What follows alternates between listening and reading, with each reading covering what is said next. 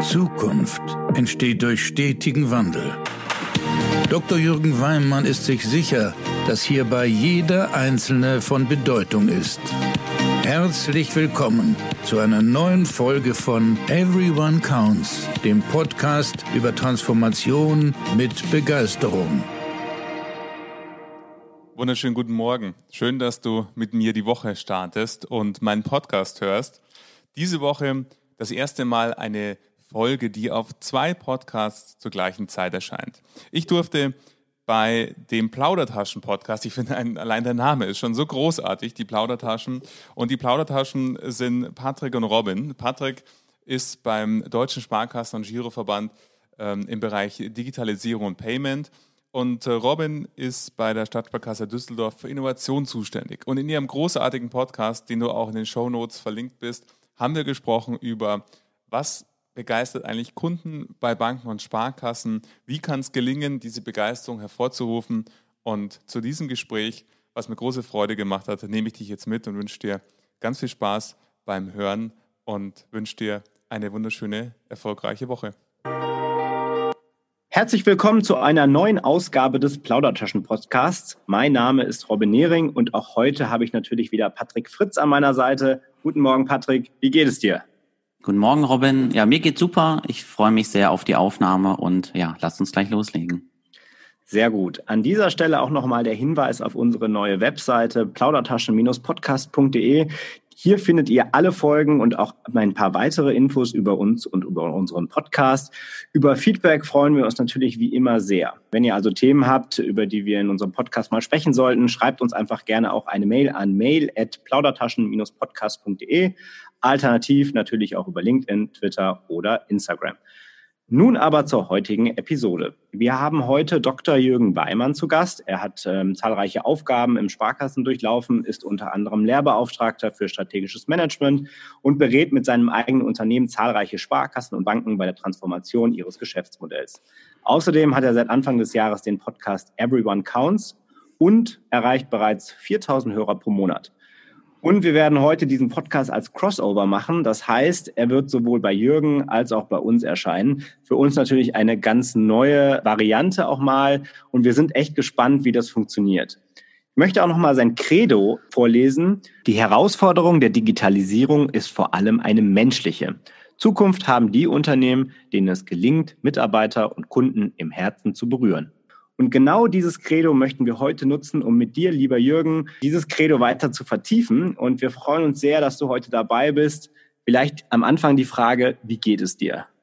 Ja, erstmal vielen, vielen Dank, äh, lieber Robin, lieber Patrick, für die Einladung in den Plaudertaschen-Podcast. Ich bin voller Vorfreude auf unser Gespräch und ähm, im Grunde, aufgrund dieser Vorfreude, geht es mir fantastisch. Also bin voller Vorfreude auf das, was jetzt gleich passieren wird.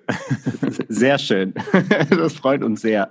Sehr, sehr, sehr gut. Ja, dann äh, lasst uns doch gleich äh, ja thematisch starten. Und zwar, wir haben im Vorfeld ähm, ja auch kurz gesprochen, Jürgen, ähm, was heute unser Thema sein soll. Und weil das äh, ein Thema ist, was, was dich auch in deiner täglichen Arbeit sehr bewegt, wollen wir gerne darüber sprechen, wie wir denn unsere Kunden begeistern können. Und ähm, auch aufgrund des Sparkassenhintergrunds von uns allen dreien ist das natürlich auch ein Thema, was ja für Sparkassen und Banken relevant ist, glaube aber auch äh, komplett übergreifend, ähm, weil das ja auch ein, ja, Berührungspunkte äh, durchaus in anderen Branchen hat. Deswegen würde ich äh, gerne mit der, mit der ersten Frage an dich, Jürgen, starten. Wir reden meistens immer über Kundenzufriedenheit. Das wird gemessen, wir machen Umfragen, Kunden können auch auf unseren Webseiten äh, abstimmen, wie zufrieden sind sie denn mit bestimmten Funktionen Informationen. Äh, wir fragen die Kunden, äh, wie zufrieden sie mit Beratungsgesprächen waren. Jetzt wollen wir heute ja über das Thema Begeisterung sprechen. Das ist ja also aus meiner Sicht äh, noch eine deutliche Stufe darüber. Und jetzt deswegen die Frage, ähm, reicht Kundenzufriedenheit nicht eigentlich aus? Und wenn nein, warum wollen wir denn die Kunden sogar begeistern? Ja, eine wunderbare Frage, äh, die du da stellst, Patrick. Das Thema der Zufriedenheit ist ja eins, was ganz, ganz viele Sparkassen bewegt und wie du auch gesagt hast, gemessen wird. Und wenn wir uns kurz mal anschauen, wie entsteht eigentlich Zufriedenheit, dann ist Zufriedenheit immer ein Ergebnis aus einem Vergleichen. Ich habe gewisse Erwartungen an die Sparkasse, an die Beratung, an das Produkt der Sparkasse. Und wenn die erfüllt werden, dann bin ich zufrieden. In, in Bayern, ich komme aus München, würde man sagen, passt schon. Das ist Zufriedenheit, wenn das, was ich erwarte, eingetreten ist. Jetzt die Steigerung davon, die nächste Form, wenn etwas passiert, was mich persönlich, das ist das erste Element, es muss mich persönlich ansprechen und positiv ansprechen, weil sonst wäre es ein Problem, wenn es äh, mich äh, persönlich anspricht und überrascht, äh, aber nicht positiv, dann nennen wir das Problem, wenn es mich positiv überrascht und mich persönlich freut, dann passiert etwas, was äh, wir Begeisterung nennen und sagen, wow, wie haben die das gemacht? Das sind immer die Momente, wenn etwas passiert, wo der Kunde nicht damit gerechnet hat. Zum Beispiel, der Kunde ruft in der Sparkasse im KSC zum zweiten Mal an, weil er sein Online-Banking-PIN gesperrt hat. Und der zweite Mitarbeiter weiß, dass er am Vormittag schon mal angerufen hat wegen diesem Thema und kann somit ganz empathisch darauf reagieren, indem er sagt, Mensch, jetzt rufen Sie schon zum zweiten Mal wegen dem Punkt an. Das tut mir leid, dass wir immer noch nicht Ihr Online-Banking freischalten konnten. Das ist ein ganz anderes Entree, weil ich als Kunde merke, wow, der weiß, dass ich schon mal angerufen habe wegen dem gleichen Problem und ich fühle mich sofort abgeholt. Und das ist dieser Unterschied zwischen Zufriedenheit und Begeisterung. Diese Begeisterung entsteht eben dann, wenn etwas Überraschendes passiert, was außerhalb meiner Erwartungshaltung ist. Und das Spannende dabei ist, dass unsere Erwartungshaltung sich ja permanent weiterentwickelt. Wenn wir jetzt auf diese Welt schauen, in der wir gerade leben, dann haben viele Menschen erlebt, wow, es gehen ganz viele Dinge virtuell. Workshops, Meetings, Konferenzen. Wir treffen uns auch gerade virtuell, um dann gemeinsam in eurem Podcast zu erscheinen. Und das macht natürlich auch was wiederum mit den Erwartungen gegenüber der Sparkasse, eben vielleicht dort auch virtuell meinen Berater treffen zu können. Also zusammenfassend sehen wir, es hat was mit Erwartungshaltung zu tun und mit Dingen, die positiv außerhalb der Erwartungshaltung passieren. Du hast ja jetzt ganz schön beschrieben, äh, was Begeisterung auch auslöst, also wie ich äh, ja, wie dieses Gefühl auch entsteht bei einem Menschen. Jetzt ähm, reden wir ja über Sparkassen, über Banken und über Bankkunden. Wie kann denn eine Sparkasse oder eine Bank es konkret schaffen, Kunden zu begeistern? Du hast eben ein Beispiel genannt äh, mit KSC, also mit einem Kundenservice Center, wo der Kunde anruft. Aber was sind Punkte, wo ich vielleicht auch aktiv dieses, diese Begeisterung hervorbringen kann, vielleicht auch ein bisschen steuern kann sogar? Also Begeisterung, wie wir in der vorigen Frage gesehen haben, entsteht immer bei einem persönlichen, es muss mich persönlich erreichen. Damit mich etwas persönlich erreicht, setzt es voraus, dass die Sparkasse letzten Endes überhaupt erstmal kennt, was sind denn die Dinge, die mir wichtig sind. Und da mhm. beginnt der erste wichtige Punkt zu unterscheiden. Wir sprechen die, die Sparkassen sehr, sehr häufig eben von den Kundensegmenten. Sie sagen, es gibt Individualkunden, Private Banking Kunden, Firmenkunden. Und man tut so in den Kundensegmentierungen, dass alle Firmenkunden gleich sind, dass es eine homogene Gruppe ist, die im Segment Firmenkunden heißt oder im Segment Private Banking. Und das ist der erste wichtige Schritt, zu realisieren, dass auch wenn die Kundensegmentierung homogene Gruppen quasi vorgaukelt, sind es heterogene Gruppen. Wir haben unterschiedlichste Bedürfnisse und auch Lebenssituationen, die im Segment Individualkunden, wenn wir das mal rausgreifen wollen, vorhanden sind. Das heißt, der erste Schritt ist zu verstehen, nehmen wir mal das Beispiel Individualkunden. Was ist denn die Bandbreite der Kunden, die dort sind? Und ähm, ich arbeite hier immer gerne mit Kundenpersonas, wo man sich letzten Endes empathisch mit dem Kunden verbindet und sagt, der Individualkunde kann ja der mit 30er sein, der jetzt hat, äh, schon Karriere gemacht hat und somit ein gutes Einkommen hat. Es kann aber genauso ein Kunde sein, der über ein größeres Vermögen verfügt. Und die Bedürfnisse von beiden sind ja unterschiedlich. Das heißt, für Begeisterung im Finanzdienstleistersektor ist erstmal wichtig, erster Schritt zu verstehen, was sind die Bedürfnisse und Erwartungen meiner Kunden, weil ich dann, und das ist der zweite Schritt, sagen kann, der Kunde, der zum Beispiel die Internetfiliale besucht oder die Filiale besucht. Auch hier gibt es einen Unterschied. Wo findet die erste Information statt? Hier dann ganz bewusst Dinge einzustreuen, die nicht in seiner Erwartung liegen. Ich mache ein Beispiel. Ich suche nach einer Baufinanzierung und ich finde eine Checkliste der Sparkasse, die die besten zehn Tipps, worauf solltest du schauen, wenn du eine Immobilie suchst, zusammenfasst, die ich dann einfach mitnehme, um meine Immobilie zu besichtigen, so dass ich schon ganz, ganz weit vorne, wo es noch gar nicht um die Finanzierung geht, an die Sparkasse Kontakt habe und natürlich dann später, wenn es um die Finanzierung geht, an die Sparkasse denke. Also es ist ein sehr, sehr, ich nenne das immer gerne Detektivarbeit, erstmal im Herausfinden der Bedürfnisse und Erwartungen und dann die konsequente Umsetzung in äh, der Theorie nennt man das dieses Customer Experience Management mit der Kundenreise, wo man sagt, was soll mein Kunde an welchem Kontaktpunkt erleben, damit etwas passiert, wo er sagt, wow, wie haben die das gemacht? Jetzt ist das ja ein Punkt, den du ansprichst, also gerade das Thema Kundenreise oder Customer Journey, äh, die ist ja durchaus unterschiedlich. Du hast es ja auch angesprochen, je nach Bedürfnis oder nochmal auch ähm, ja, Situation des Kunden.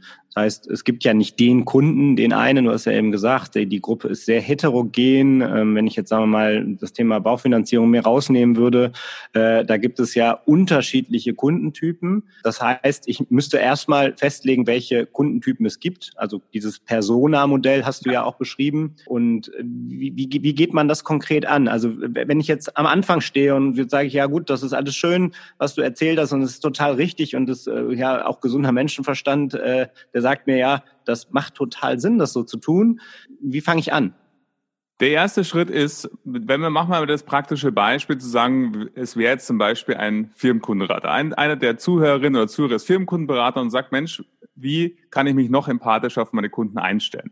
Dann ist der erste Schritt, sich einen Beispielkunden zu nehmen, wo man sagt, ganz konkret sich den vorzustellen. Wie heißt der? Welche Funktion hat der?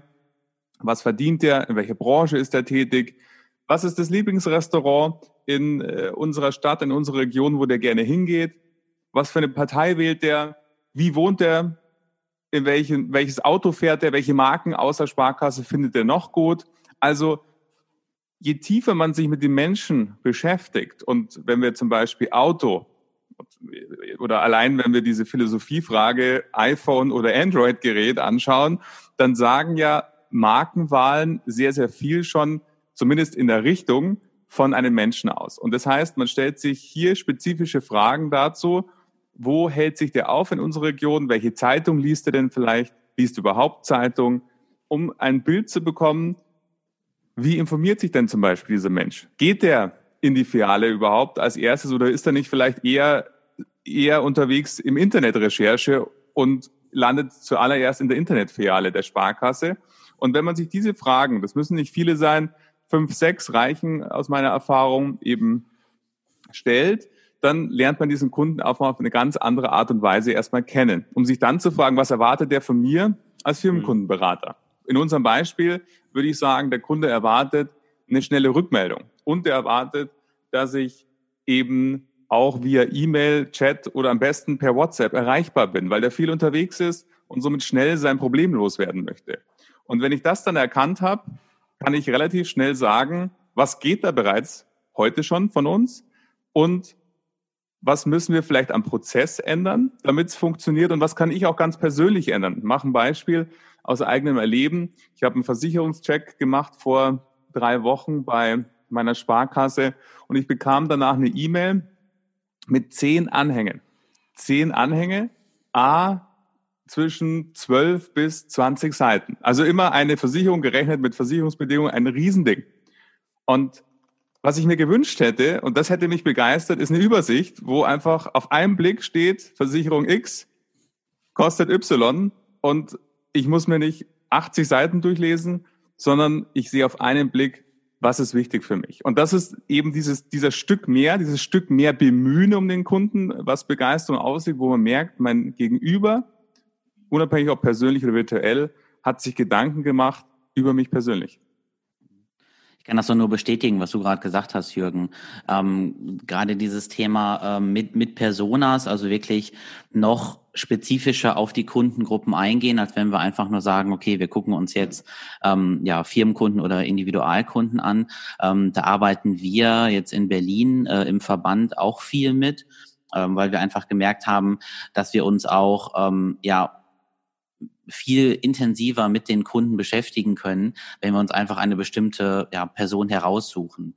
Also wir führen auch viele, mhm. ähm, das geht jetzt vielleicht für, für eine Sparkasse dann ein bisschen zu weit, aber wir führen auch äh, viele Interviews mit Kunden durch, auch wirklich ähm, bei den Kunden zu Hause in der äh, gewohnten Umgebung, ja, und bilden dann daraus auch ja unsere Personas und wenn wir dann äh, tatsächlich darüber sprechen, auch wie, wie können wir unsere Kunden mit neuen Themen begeistern, bei uns sind es ja eher äh, ja die, die neuen Themen, mit denen wir uns beschäftigen, da merken wir auch, dass es viel einfacher fällt, ähm, sich in den Kunden ja hereinzuversetzen. Wir waren zum Beispiel ja. ähm, letzte, letzte Woche ähm, beim SN Camp der, der Sparkassenhochschule. Äh, da treffen sich jedes Jahr über zwei bis drei Tage äh, diverse Sparkassen und tauschen sich zu innovativen Themen, innovativen Projekten aus. Und ähm, da waren wir auch mit drei Themen vertreten ähm, und hatten dazu auch äh, ja Personas mitgebracht. Das waren dann, es war zum Beispiel einmal die, die 24-jährige Studentin Laura, das hatten wir noch auf, auf ein, zwei äh, Charts da ein bisschen detailliert und der, der 42-jährige äh, Familienvater Christian. Und als wir dann wirklich über neue Themen diskutiert haben, ähm, fiel es uns viel einfacher zu sagen, okay, was hat Laura denn jetzt gerade für ein Bedürfnis und wie können wir sie begeistern? Oder was hat auch der Christian für ein Bedürfnis als Familienvater, was komplett anderes? Und äh, wenn wir das spezifisch für diese zwei Personas entwickelt haben, dann können wir das auch auf die gesamte äh, Kundengruppe übertragen, weil dann hat man auch wieder daraus, äh, so sehen wir das auf jeden Fall, ja Skalierungseffekte. Aber es ist viel einfacher, so rumzudenken, ähm, als andersrum zu denken und dann äh, im Nachhinein auf den einzelnen Kunden das herunterbrechen zu müssen. Ja, vollkommen. Wundervolles Beispiel mit der Laura und dem anderen, äh, dessen Namen ich gerade vergessen habe. genau. Warum nur? Ich weiß auch nicht.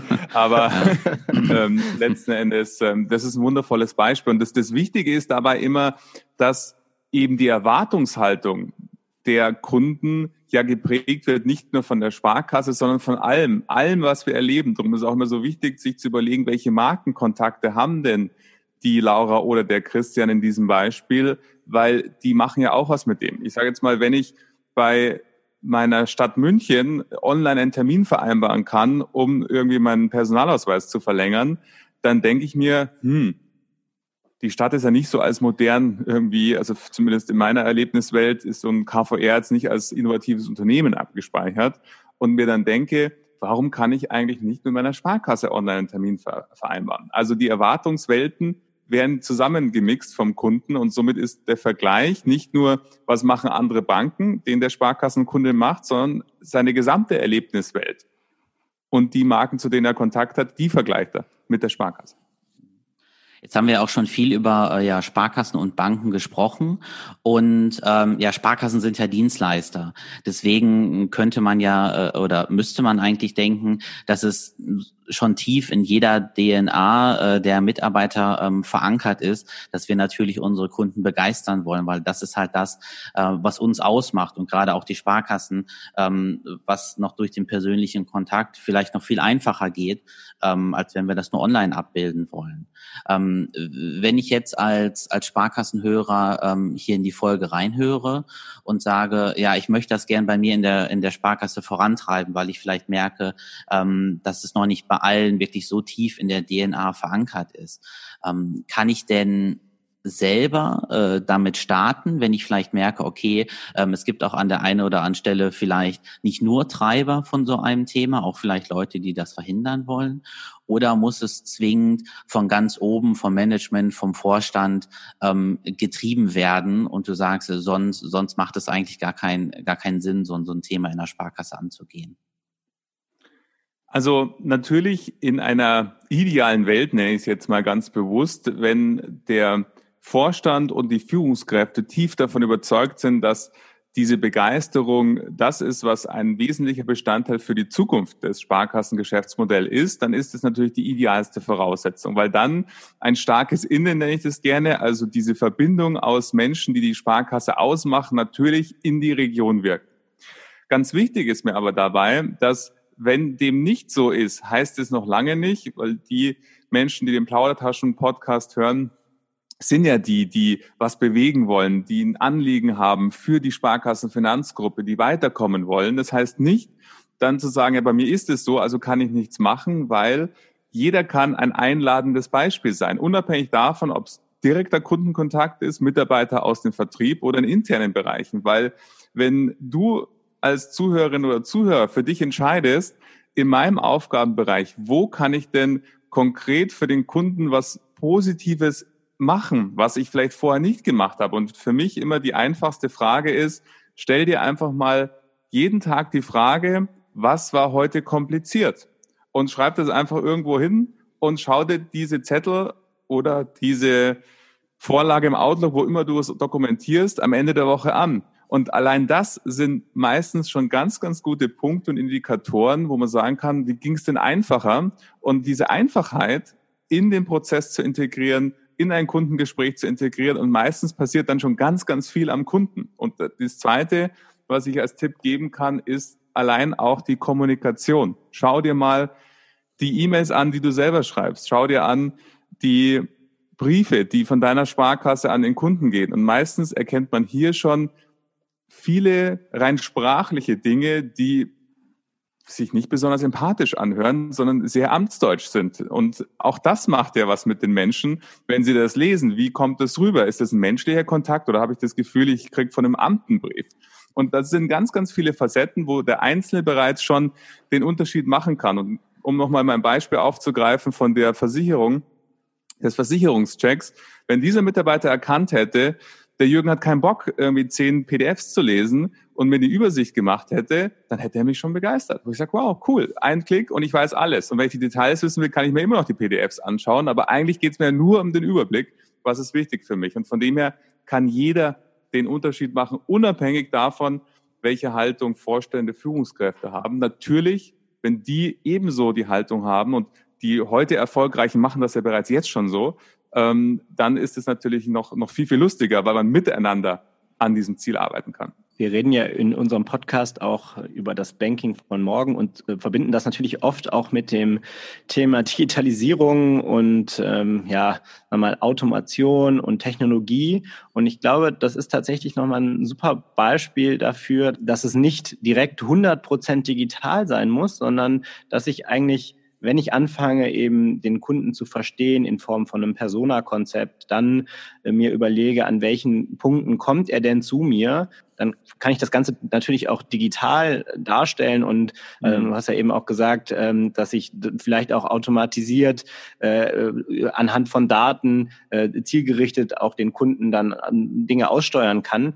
Aber das zeigt auch, dass ich mit ganz vielen kleinen Elementen, die heute schon da sind, die ich einfach nehme, kann, die vielleicht sogar analog sind, vielleicht weil mhm. der Kunde das auch in dem Moment wünscht, dass ich das Bedürfnis ganz gut auch äh, schnell und auch die Begeisterung des Kunden schnell heben kann. Und ich glaube, das ist auch ein, ein wichtiger Schritt, um mal, in der Zukunft auch erfolgreich zu sein. Zeigt aber auch, dass das eben nicht alles direkt 100 Prozent digitalisiert werden muss, ähm, natürlich irgendwann äh, führt kein Weg daran vorbei und es ist natürlich auch eine, eine, deutliche Erleichterung am Ende. Aber man kann jetzt schon anfangen, ohne direkt äh, große Budgets und, und etc. auszugeben. Ich glaube, das ist auch nochmal wichtig an der Stelle. Total. Das ist kein Entweder-Oder, sondern wirklich ein sowohl als auch. Weil auch hier eben, ich nehme immer gerne das Beispiel meiner Mutter, die ist 75, die hat andere Erwartungen an die Sparkasse wie ich. Schwierig wird es nur dann, wenn weder die Erwartungen meiner Mutter noch meine Erwartungen erfüllt werden. Wenn nämlich meine Mutter aus der Filiale gescheucht wird, in die sie sich hinging, reingeschleppt hat und ihr gesagt wird, machen Sie doch bitte alles online und ich der mehr Online-Zugangswege haben möchte, die aber nicht finde, weil ich keinen Online-Termin machen kann, weil ich mich nicht, nicht virtuell mit meinem Berater treffen kann, weil der kein Zoom-Meeting machen kann oder kein Go-To-Meeting oder whatever, ähm, dann wird es schwierig. Und deshalb ist es eben ganz, ganz wichtig, diese Unterscheidung. Wir haben es im Sparkassensektor mit Menschen zu tun und die Menschen sind unterschiedlich. Dieses Verständnis, und wenn es nur eins ist, was aus dieser Folge äh, in den Köpfen hängen bleibt, es sind die Menschen. Und der Unterschied ist der Mensch, der die Sparkasse repräsentiert, als auch der Gegenüber. Und der Zugangsweg kann digital sein, kann aber eben auch analog sein oder eine Mischform aus beiden. Das waren jetzt schon total äh, schöne äh, Schlussworte, Jürgen, ähm, weil die Zeit ist nämlich echt schon wieder äh, gerannt, äh, Robin, Jürgen. ähm, ich ich habe gerade schon überlegt, was, was kann ich denn noch zum Schluss sagen, aber äh, besser könnte ich es gar nicht zusammenfassen. Deswegen möchte ich das auch ähm, auf jeden Fall als, als Abschlussworte von dir so stehen lassen, ähm, Jürgen. Ja, äh, wir sind am, am Ende der, der Folge angekommen. Ähm, vielen Dank nochmal dir, Jürgen, für die Zeit. Äh, hat echt Spaß gemacht. Geht mir auch so, voller Freude. Danke für die Einladung. Vielen Dank dir. Ich darf nochmal, äh, wie Robin auch am äh, Eingangs darauf hingewiesen hat, äh, auf unsere Website äh, hinweisen, plaudertaschen-podcast.de. Schaut gerne mal vorbei. Hört euch natürlich auch den Podcast von Jürgen an, Everyone Counts. Äh, wir verlinken natürlich alles wieder in den Show Notes. Schaut auch gerne bei den Social-Media-Kanälen von Jürgen und auch von uns dabei. Äh, da packen wir auch natürlich die Verlinkungen mit da rein. Ja, und äh, es hat uns sehr viel Spaß gemacht. Äh, ich hoffe euch auch. Äh, lasst uns gerne Feedback da und wir hören uns bei der nächsten Folge. Macht's gut. Ciao. Tschüss.